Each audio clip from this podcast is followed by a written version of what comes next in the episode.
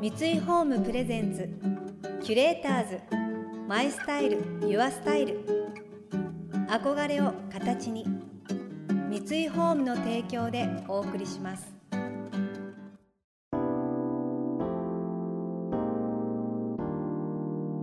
溢れる情報の中で確かな審美眼を持つキュレーターたちがランデブー。今日のキュレーターズは南沢直です。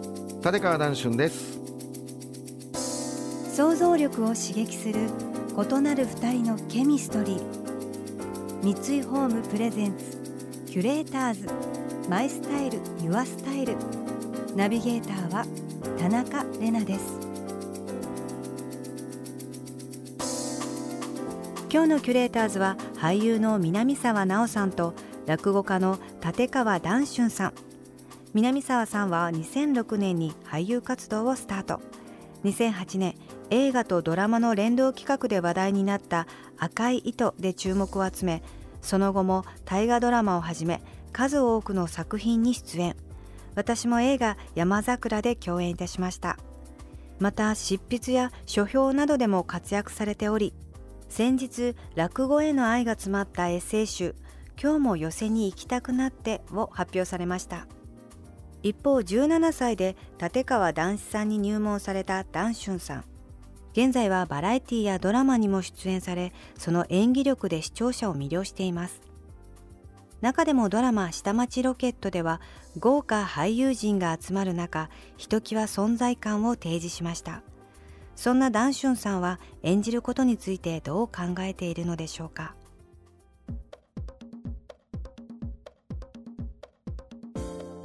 演じるっていうことから落語は一番遠いかもしれない。要は一人で5役も6役もやるときに一つ一つはっきり演じ分けていくっていうことは、とてつもなく才能がいるっていうのはテンポを落とさずに演じ分けていくってことはこれは観客ではなくて演者が無理だから。うん。そうですよね。ね。うん。できるなら役者さん全員一人芝居やればいいんだから、そうすると落語なりの演じ方になってるはいでもそれをいくらか演劇寄りにしていくことに成功したのが私の兄弟子の志の輔であり僕もそういう文があるだろうし志らくさんも、ね、うん。志らくもそうだろうし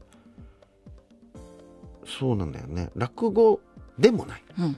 でも演劇でもない。うん。っていう落語が立川流っていうのができてから落語のメニューに1ページ加わったよね。う。んそれが物珍しいんでちょっと観客が増えた。あ。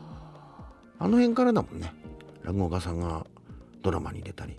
役者さんが近頃落語をやるよそううですになったりね。ね。私も2回ほど落語をやらせていただいねたんですけど、どんなアプローチをするわけ？あ要は僕はやりながらその本番中に「あ」とかヒントとか疑問とかやりながら湧くのね。うん。で3分後にあのシーンがあるけど今思った思いつきで言ったらあの3分後のシーンの登場人物のセリフは変えられるぞ。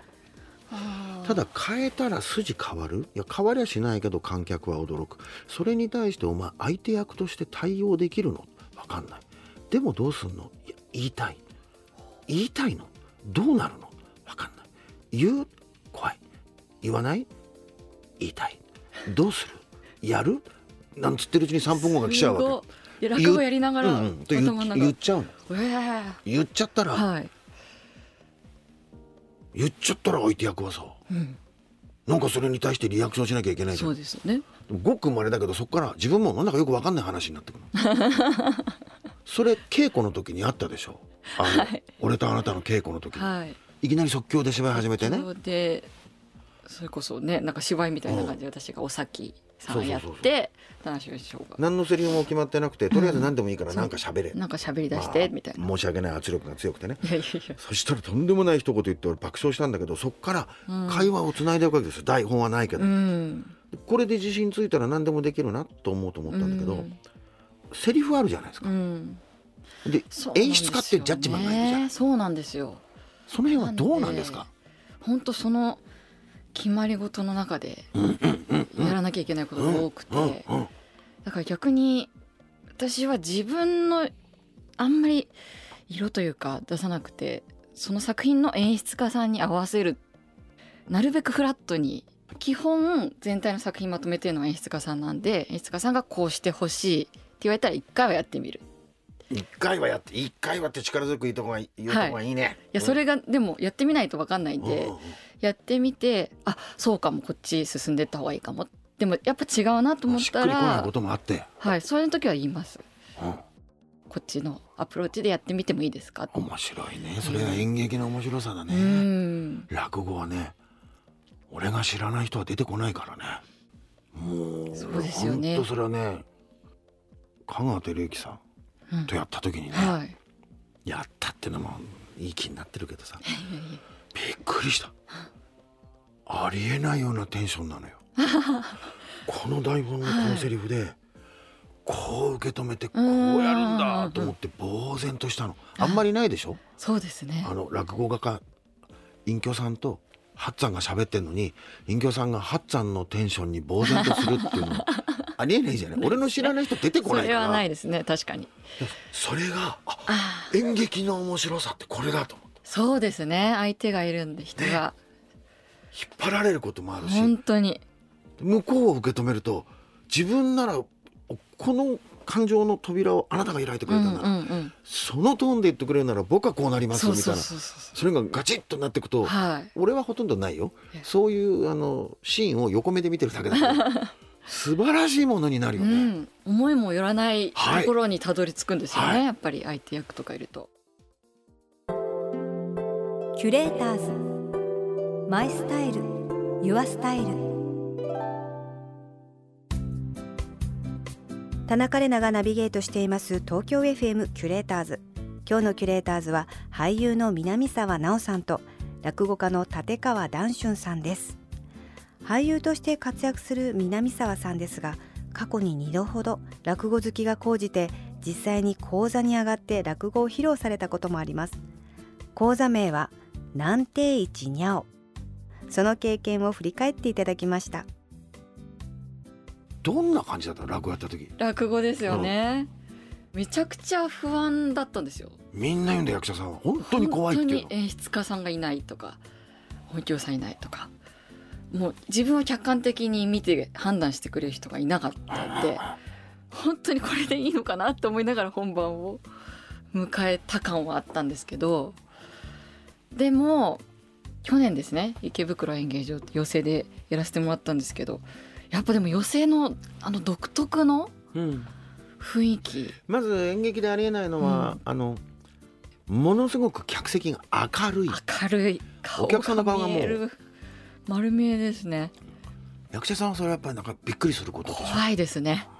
でしかも舞台でお芝居する時もそんな客席に向かって演じる正面切ってってないんでずっと正面向いて。一応視線お客さんの視線を感じた。感じました、それはやっぱりちょっとたじろぐじゃないけど、うん、刺さった視線が。めちゃくちゃ刺さりましたね。刺さりましたけどでもそのすぐリアクションが戻ってくる感じがすごく楽しめた。楽しめた？楽しかったです。何分ぐらいで楽しめた？えー。ああの日2席やったんで2しょ？席やったんで1席目はほとんど楽しめなかったです。もう無我夢中みたいな感じで。2席目は古典馬やかじだったんで、まあ、やっぱり落語好きな方ご存知の方も多いのでなんか早めに話に入ってきてるくれてる感じがあわかるというか。なんで今まで稽古してきた通りじゃなくてその場のこうしたいみたいなテンションに持っていけた。ーだったらこうしちゃおうかなみたいな。いたずら心は？そうなんか遊べるぞみたいな。あ一人だからかみたいなのに気づくみたいな。気づかれたか。いやいやいやいや。そんなもうそれをなりわいとされてる方には到底ですけど普段お芝居ではできない体験ができた。ちょっと相談したいんだけどさ。はいあなたがそれだけ落語に対して怖いとか楽しいとか思ったでしょ、うん。それを日常やってるやつが呼ばれて「え？なんかお金かかってるドラマです」とか言ってスタッフだけで560人いる中いでや。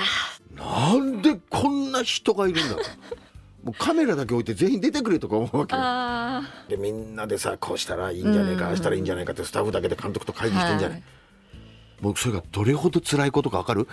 俺人生におけるチームプレーっていうのは初めて知ったんだよあれああれ？これは大変だ。俺がめちゃくちゃだったらこの人たちが本当にこれだけ努力してるキャリア全員を俺が不意にしちゃう。ーうん。ダメにしてしまうんだと思った時の恐怖はね鳥肌じゃなくて毛穴が開いたね。でね残念なお知らせがあるはいカットって言われて、うんうん。カットって言われた瞬間に舞台はともかく、ん。役者さんってセリフ忘れるじゃないですか。はいすぐこれ落語家と絶対違うところなんです。ようん。カットって言われたらもうそのシーンのセリフを忘れることが才能であり、そういう才能になれるように努力しないといけない、うん。なんでって言ったら次のセリフ入ってこないからはい。落語家はね、うん。一発目ネタ下ろし初演ではい。100点出そうなんて思ってるやつ一人もいないから本当に全国のねあの全国ってことないけどドラマの監督の皆さん。はい。カットって言ってから3ヶ月後に男子に同じシーンやらせてくれるあものすごいいいです。ーうわ。私いまだに下町ロケットのセリフの大事なとこは覚えてます。えすごい。そういう記憶の仕方になるんだえねー、本当に違うんですね。俺が役者さん見て驚いたのカットって言われて10分後にその前のシーンのセリフをみんな忘れてんだよ、そうなんですよ。だから撮り直しますとかなんか言われると困る。あ覚え直さなきゃみたいな。ね？そうなんですよね。本当に忘れられんだよ。終わっちゃうと本当にすぐ忘れちゃうんですよね。あの何15年経っても忘れないよって言ったらね役者さんそんな脳にそんな機能はあるんですかって、はい。お互いにあるよって言ってキュレーターズ。 My Style。Your Style。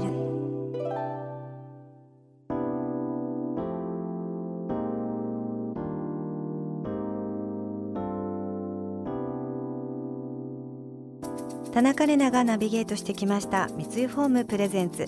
キュレーターズ。 My Style。Your Style。今日のキュレーターズは俳優の南沢奈央さんと落語家の立川談春さんとのお話をお届けしました。落語への愛が詰まった南沢さんのエッセイ集今日も寄せに行きたくなっては新潮社より発売中です。この番組では感想やメッセージもお待ちしています。送ってくださった方には月替わりでプレゼントをご用意しています。今月はフランス・パリのスキンケア製品ブランドル・ベヌールのソープバーデイリーユースです。体にいいもの環境にいいものをコンセプトに毎日のお肌のお手入れや保湿などどんなお肌にも適した最高のスキンケア製品作りを目指すブランド。今回は毎日使えるお肌に優しい植物性のソープバーをプレゼントします。またインテリアライフスタイルなどあなたの暮らしをより上質にする情報はウェブマガジンストーリーズのエアリーライフに掲載しています。今月のリコメンドトピックは家中を快適温度で包み込む全館空調の魅力です。詳しくは番組のホームページをご覧ください。来週も引き続き南沢さんとダンシュンさんをお迎えして今度はお二人の作家物書きとしての顔に迫っていきます。それでは素敵な週末をお過ごしください。田中れなでした。三井ホームプレゼンツキュレーターズマイスタイルユアスタイル憧れを形に。三井ホームの提供でお送りしました。